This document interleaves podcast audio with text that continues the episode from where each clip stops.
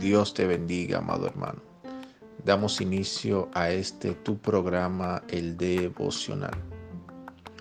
Hoy hablaremos de la historia de Noemí, una familia que decide salir de la casa del pan de Belén, el territorio donde Dios lo había plantado.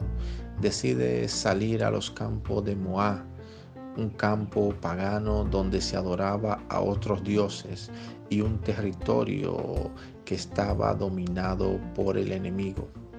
Le hemos titulado a este devocional Permanece en el territorio de Dios.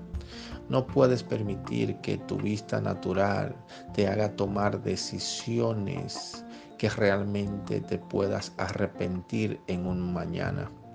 Acuérdate el cristiano no vive por vista, sino por fe.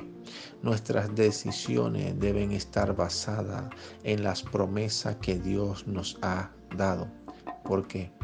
Porque cuando tomamos decisiones basadas en nuestra vista natural, esto puede matar o afectar el propósito de Dios para nuestras vidas. Dios es un Dios bueno pero cuando salimos de su cobertura estamos susceptibles al ataque del enemigo. Y esto fue lo que pasó con la familia de Noemí.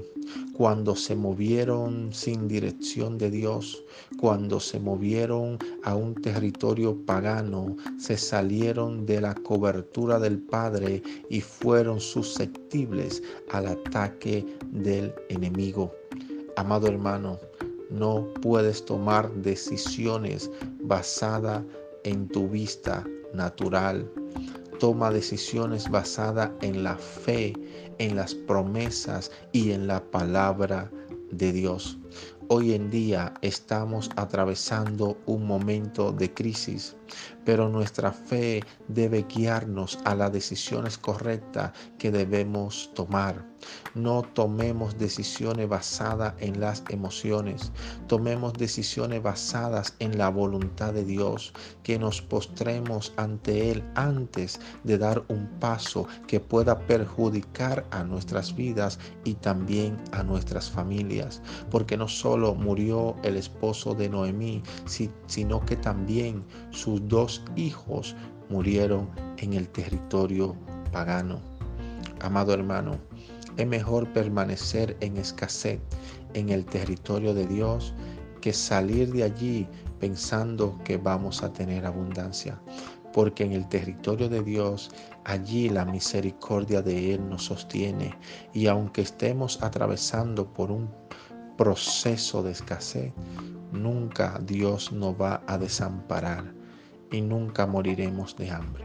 Pero cuando salimos del territorio de la cobertura del Padre, así como el Hijo pródigo que salió de la casa de su Padre y fue puesto a muchos dolores y humillación fuera de la cobertura del Padre, Asimismo pasa con nuestras vidas.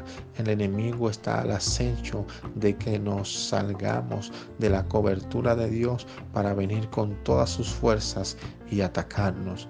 Amado hermano, permanece en el territorio que Dios te ha plantado. Dios te bendiga.